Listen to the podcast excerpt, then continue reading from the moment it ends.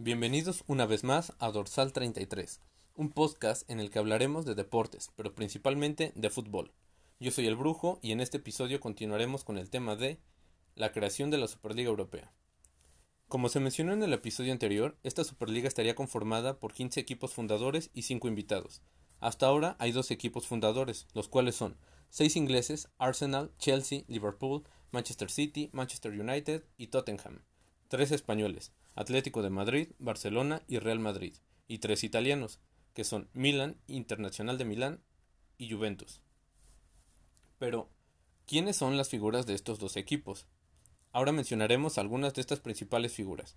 Comenzaremos con el Arsenal. En sus filas cuenta con jugadores como Pierre-Emerick Aubameyang, Martin Odegaard, William, David Luiz, Xhaka y Bernd Leno. Chelsea, por su parte, cuenta con Pulisic, Timo Werner, Kai Havertz, Thiago Silva, Olivier Giroud, Andreas Christensen y César Aspilicueta. El Liverpool con Mohamed Salah, Sadio Mané, Thiago Alcántara, Allison, Roberto Firmino y Sheridan Satsiri. El Manchester con Kevin De Bruyne, Sergio El Kun Agüero, Ilkay Gundogan y Sterling. El Manchester United con Edinson Cavani, Pogba, David De Gea, Juan Mata, Nemanja Matic y el último de los seis clubes ingleses, el Tottenham, tiene entre sus filas a Harry Kane, Song Hyun-min, Gareth Bale, Dele Alli, Hofjar, Joe Hart, Hugo Lloris y Lucas Moura. Respecto a los españoles, comencemos con el Atlético de Madrid, donde están jugadores como Luis Suárez, Dembélé, Marcos Llorente, Héctor Herrera, Llano Black, Ángel Correa, Coque y Versálico. Los dos equipos españoles restantes son los, dos son los equipos que acumulan más jugadores de renombre. El Barcelona cuenta con Lionel Messi, Antoine Griezmann, Ansu Fati, Gerard Piqué, Coutinho, Jordi Alba, Sergio Roberto, Umtiti, Marc-André Tastegen y Sergio Busquets. En cuanto al Real Madrid, tenemos a Sergio Ramos, Eden Hazard, Karim Benzema, Vinicius Jr., Marcelo, Casemiro, Courtois, Tony Kroos, Isco, Luca Modric, Barán, Marco Asensio, Dani Carvajal, Lucas Vázquez y Odriozola. Y para terminar, veamos qué jugadores destacan entre las plantillas de los equipos italianos. El Milan cuenta con Zlatan Ibrahimovic, Mario Mandzukic, Donnarumma, Hakan Sharanoglu, Ante Rebic y Benacer. En el Internacional, Romelu Lukaku, Christian Eriksen, Alexis Sánchez, Lautaro Martínez, Hakimi, Arturo Vidal, Perisic, Ashley Young y Stefan de Vrij. La Juventus en sus filas cuenta con Cristiano Ronaldo, Paulo Dybala, Álvaro Morata, Chiellini, Bernardeschi, Aaron Ramsey, Bonucci, Bentancur y por supuesto Gianluigi Buffon, uno de los grandes arqueros con los que cuenta el fútbol mundial a lo largo de la historia. Y recordemos que Buffon podría llegar a jugar su sexto mundial en Qatar 2022.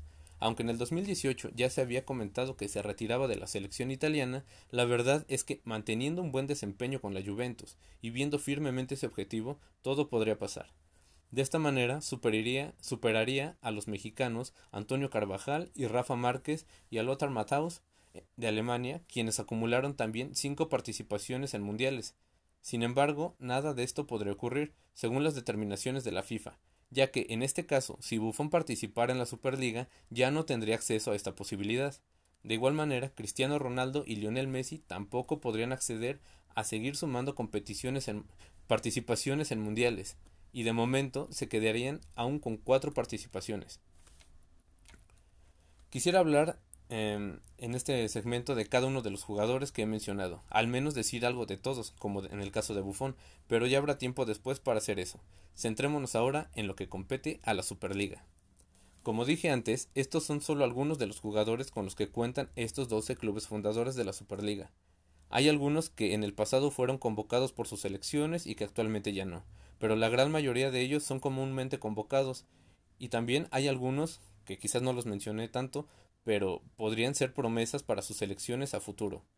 ¿Por qué menciono esto? Porque como ya lo había dicho, si se lleva a cabo esta Superliga y la FIFA aplica las sanciones que dispuso, muchas selecciones se quedarían sin varios de sus jugadores, al menos con los de mayor renombre, y no solo países de Europa, sino también de América y algunos más del resto del mundo, ya que estos equipos, tan solo con los nombres que mencioné, suman más de 70 jugadores de renombre mundial. Por ejemplo, respecto a los países de Europa. Y repito, solo según los nombres que mencioné y según las plantillas actuales. España encabeza la lista de jugadores que participarían en esta Superliga, por cada país según. Siendo al menos 15 jugadores españoles, le seguirían Francia con 8, Alemania con 6 e Inglaterra, Italia y Croacia con 5, solo por mencionar algunos. En el caso de los países de América, los tres países que acumularían más jugadores en esta Superliga serían Brasil, Argentina y Uruguay, acumulando 10, 5 y 3 jugadores respectivamente. Así que, basándonos tan solo en algunos de los nombres de las plantillas actuales de estos equipos élite, podemos ver que las ausencias en las competiciones a nivel selección podrían ser muy importantes y tener grandes repercusiones. Y a raíz de todo esto y volviendo a los equipos de la Superliga y considerando también las sanciones que aplicaría la FIFA y las seis confederaciones que la constituyen, ¿quién realmente perdería más? ¿Serían los clubes fundadores? Ya que ellos dicen que seguirían participando en competiciones locales, lo cierto, es, lo cierto es que la FIFA dijo otra cosa, así que mientras no se diga algo concreto, partamos del supuesto de que no participarían, y en este caso no serían parte de Liga, Copa ni Champions, por lo tanto, ni Supercopas ni Mundial de Clubes, que este es otro tema y lo hablaremos después. Así que, básicamente, se quedarían solo con la Superliga. Y, en este caso, ¿sería la UEFA quien perdería más? Bueno, considerando la aparente constante presión que están ejerciendo los clubes fundadores sobre crear esta nueva competición y sin menospreciar estos grandes clubes de fútbol europeo y mundial, porque eso no se puede negar, son grandes equipos, con historia, tradición y con palmarés y grandes aficiones que los respaldan, así que por nada podrían menospreciarse. Pero el resto de los equipos podría seguir con sus ligas, y en el caso de las ligas francesa y alemana, y otras que tampoco se han sumado, pues podrían seguir de manera normal aparentemente con sus propios torneos locales. ¿Sería la FIFA quien perdería más? Aquí se involucra más el aspecto de las elecciones, pero vamos, aunque hay varias elecciones que se verían fuertemente afectadas, lo cierto es que también hay otros grandes jugadores que podrían tener oportunidad de demostrar su valía para ser convocados. Claro que las ausencias de tantos nombres importantes se sentiría y pesaría mucho. Así que, ¿quién realmente perdería más? Claro, el fútbol, el deporte, los aficionados que tanto disfrutan ver a sus equipos compitiendo en su país por la liga y por la copa y que se emocionan al ver los enfrentamientos con clubes de otros grandes países. Y también en las copas em, justas continentales y en el mundial. Un mundial que siempre se espera con ansias para ver a los mejores jugadores dando un buen espectáculo y una muestra del buen fútbol. Para ver y para ver a otros que no siempre vemos y que de pronto dan sorpresas y lo principal, para poder apoyar a sus selecciones. Aquí es donde se pierde realmente. Quien pierde es el fútbol y los aficionados. Dirán que ya presenté mi inclinación a estar en contra de la creación de la Superliga Europea, pero no, no es eso. Solo doy mi opinión de la forma más objetiva posible respecto a las repercusiones según lo que nos plantean los directivos de la Superliga y las instituciones de la UEFA y la FIFA.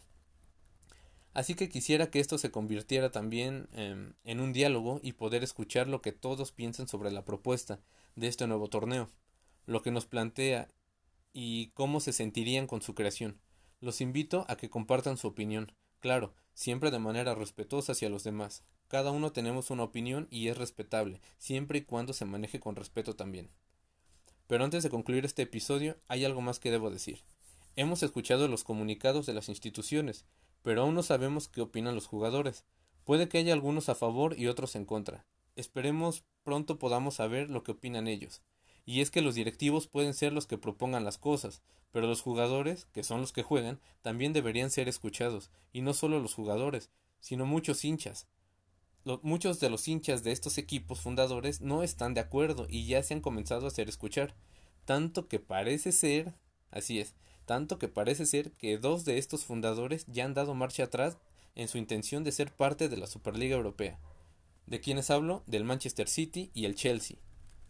Y es que también está pendiendo de un acuerdo el desenlace del presente torneo de la UEFA Champions League, donde los cuatro equipos en semifinales em, pues en teoría ya tienen su lugar ahí, pero de esos cuatro, tres son los fundadores, son de los fundadores de la Superliga, y si la UEFA determina expulsarlos, el PSG sería el único restante, y uno se pregunta, ¿le darían el título al PSG?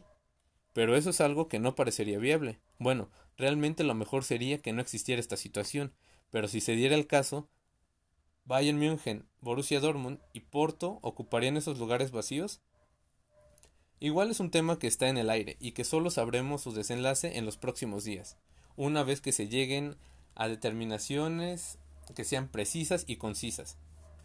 Así que este tema tampoco sería tan conveniente actualmente para Manchester City, Chelsea y Real Madrid.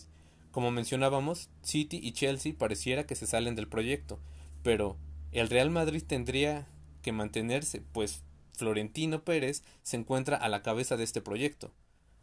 ¿O será que es el principio del fin de este proyecto y que se optaría por cancelar? Ya veremos qué pasa en los siguientes días sigamos al pendiente y pues en los siguientes días y quizás semanas, yo soy el brujo y nos vemos en el siguiente episodio de Dorsal 33.